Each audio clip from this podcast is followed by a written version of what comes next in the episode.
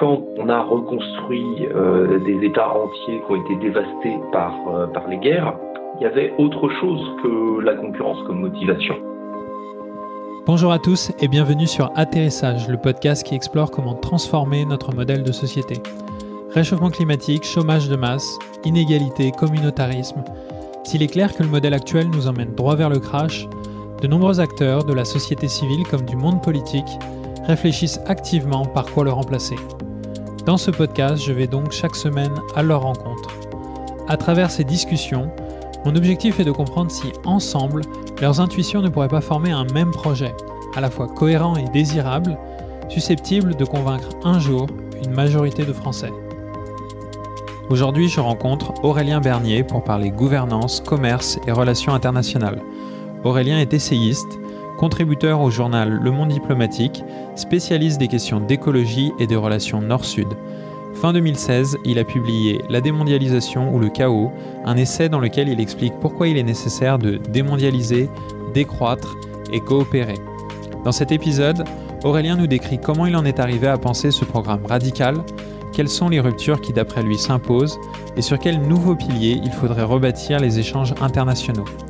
Étant proche de la gauche radicale, il évoque également comment, malgré l'inertie des partis politiques, ces idées pourraient bientôt émerger. Si cet épisode vous plaît, n'hésitez pas à le partager ou à suivre Atterrissage sur YouTube ou votre plateforme de podcast préférée. Merci à tous et bonne écoute.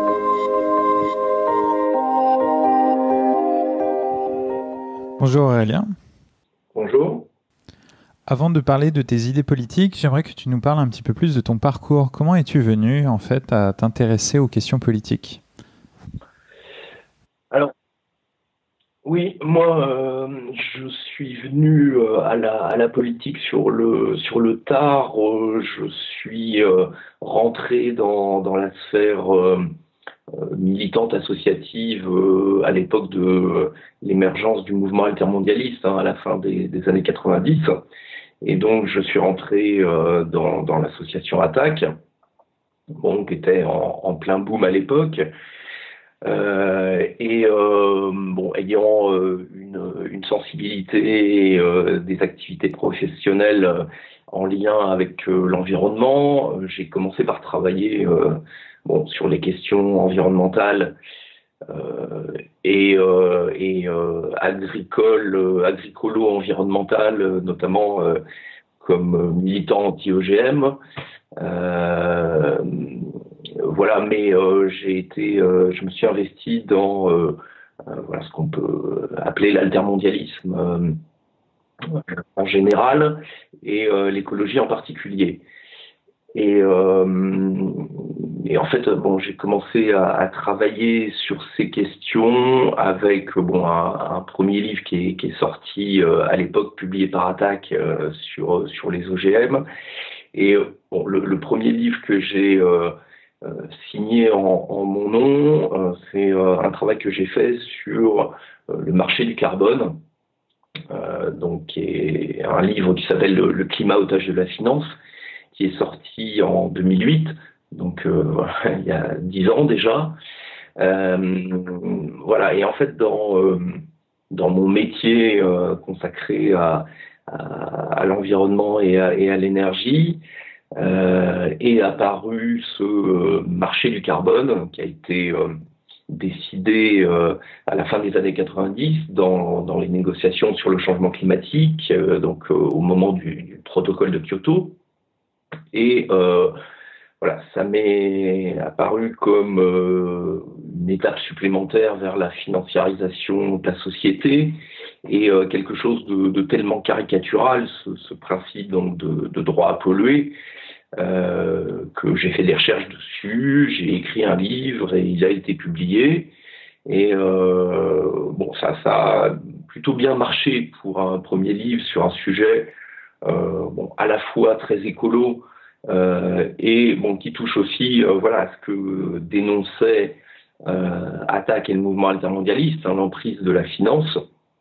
Mais bon, ce qui était un sujet quand même assez précis euh, et qui derrière m'a amené à, à, réfléchir, à travailler sur des choses un peu plus larges, parce que quand on s'intéresse, quand on travaille sur un sujet comme le marché du carbone, forcément, on parle des, des relations internationales, des négociations autour de euh, voilà, ce marché des gaz à effet de serre, mais plus globalement des négociations environnementales. Euh, voilà, avec une situation qui depuis des années est totalement euh, bloquée et qui est dans une impasse parce que euh, ces négociations sont soumises à la chape de plomb des relations internationales et notamment des relations économiques euh, entre États de euh, ce, ce libre-échange qui euh, finalement dirige le monde, le libre-échange qui est vraiment le, la colonne vertébrale de la mondialisation, de la mondialisation néolibérale. Et donc, quand, quand on travaille sur un, sur un sujet comme ça, enfin en tout cas moi, euh, en travaillant sur ce sujet, euh, ça m'a évidemment donné euh, de la matière et de, l'envie d'aller plus loin dans la réflexion. Et j'ai poursuivi justement avec ce, livre suivant. Bon, enfin, il y en a eu d'autres entre temps, mais le, le, livre que vous avez mentionné, comment la mondialisation a tué l'écologie, qui, toujours en traitant d'écologie, a une approche euh, beaucoup plus large et vise justement à montrer euh, pourquoi les questions environnementales sont euh, bloquées et pourquoi bah, finalement c'est la loi du libre-échange et de la mondialisation qui, qui verrouille ces questions environnementales et donc pourquoi on est dans une impasse. C'est parce que le libre-échange est le cadre indépassable et donc si l'écologie doit s'inscrire dans ce cadre indépassable, eh ben forcément, elle n'a qu'un impact à la marge. C'est ça ce que, que tu veux dire? Exactement. Ouais, et euh, bon, dans ce bouquin, je montrais, euh, bon, je, faisais un, travail euh, historique, j'ai fait pas mal de, recherches, trouvé pas mal d'archives, voilà, que quasiment personne connaissait ou que ceux qui connaissaient avaient oublié. Euh, mais en fait, je, je retrace l'histoire de l'écologie politique, mais en la mettant en parallèle avec l'histoire de la mondialisation, et je montre comment, en fait, les négociations sur l'environnement, bon, qui démarrent à la fin des années 60, sont euh, dès le départ euh, totalement euh, verrouillées parce que euh, le principe de base qui est posé dans ces négociations, c'est qu'on ne doit pas toucher à l'ordre économique, productiviste et libre-échangiste. Euh, avec bon, un libre-échange, alors un productivisme qui bat son plein, hein, fin des années 60, euh, début des années 70, donc euh, même avant la crise pétrolière, euh, là on est vraiment en, sur la fin, mais en, en, plein dans les 30 glorieuses. et donc voilà, le, le productivisme absolu et le libre-échange qui s'installe. C'est-à-dire que euh, depuis euh, le milieu des années 60, euh, on a vraiment un déploiement de, firmes multinationales à l'échelle de la planète. Alors bon, ça se fait évidemment pas du jour au lendemain, mais les premières firmes multinationales qui sont des firmes américaines commencent à délocaliser d'abord dans des pays proches des États-Unis, et puis de plus en plus vont s'internationaliser. Et donc ce libre-échange se met en place, euh, et il n'est pas question que les négociations sur l'environnement viennent compromettre euh, cette stratégie euh, du libre-échange. Et donc, euh, bon, je fais une analyse euh, historique et bah, qui aboutit à la situation qu'on connaît euh, c'est-à-dire qu'aujourd'hui, les États euh, se réunissent euh, tous les quatre matins pour parler d'environnement. Ces négociations se passent toujours de la même façon. C'est-à-dire qu'on a toujours les mêmes revendications de pays du Sud, voilà, qui sont les premières victimes des crises écologiques. On a toujours le même discours des pays occidentaux, qui est oui, il faut préserver l'environnement, mais on ne touche pas à l'ordre économique international. Et puis voilà, euh, de négociation en négociation, on, aboutit au même cours, euh, les mêmes déclarations, voilà, qui sont totalement, euh, totalement insipides. et puis, bon, quand on, quand on étudie ces questions-là, forcément, on se confronte à un moment donné aux questions européennes. Alors, bon, dans le discours, dans le milieu écologiste, l'Europe, ça a une valeur sentimentale très particulière parce que euh, il y a un, discours un, peu basique qui consiste à dire que à partir du moment où on dépasse l'échelle euh, égoïste de la nation et où on crée du euh, supranational, eh bien, on va pouvoir mieux gérer la question environnementale, qui est une question évidemment planétaire.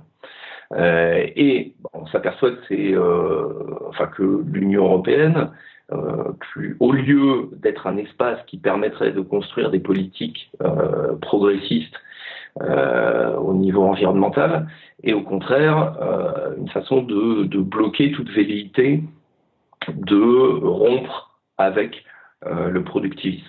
Et c'est pour ça que j'ai aussi écrit sur l'Union européenne euh, pour essayer de démonter un peu cette idée que le dépassement de l'État par euh, la construction européenne était, d'un point de vue écologique, euh, plutôt une bonne chose. voilà, et puis en traitant ces questions, bah forcément, ça soulève des questions de politique, voilà, un peu plus partisane. La question principale étant, à mon avis, pourquoi aujourd'hui les mouvements, partis politiques, mais aussi syndicats, mais aussi mouvements associatifs de gauche, écolo, progressistes, euh, se trouvent dans l'impasse. Euh, puisque euh, voilà, on, est dans l'incapacité de prendre le pouvoir pour mettre en place un autre système.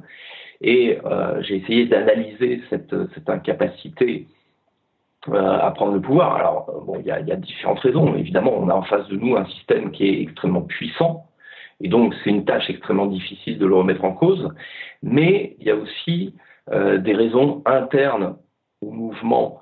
Euh, bon, on, peut, on va dire de gauche euh, pour faire simple. Hein. Il y a des gens qui considèrent que voilà le terme de gauche plus forcément euh, le, même sens qu'à une époque, il faut plus l'utiliser. Bon, moi, je pense qu'on peut tout à fait l'utiliser, le revendiquer, mais à la limite, peu importe, dans ces mouvements de gauche progressistes, euh, on est, euh, à mon avis, face à, une impasse, c'est-à-dire qu'on n'a pas aujourd'hui de véritable modèle alternatif global à opposer à la mondialisation. Et la mondialisation est un système euh, voilà, donc on peut tout à fait critiquer, mais il a une cohérence. Il a une cohérence et une force. Et je pense que si on n'arrive pas à proposer un modèle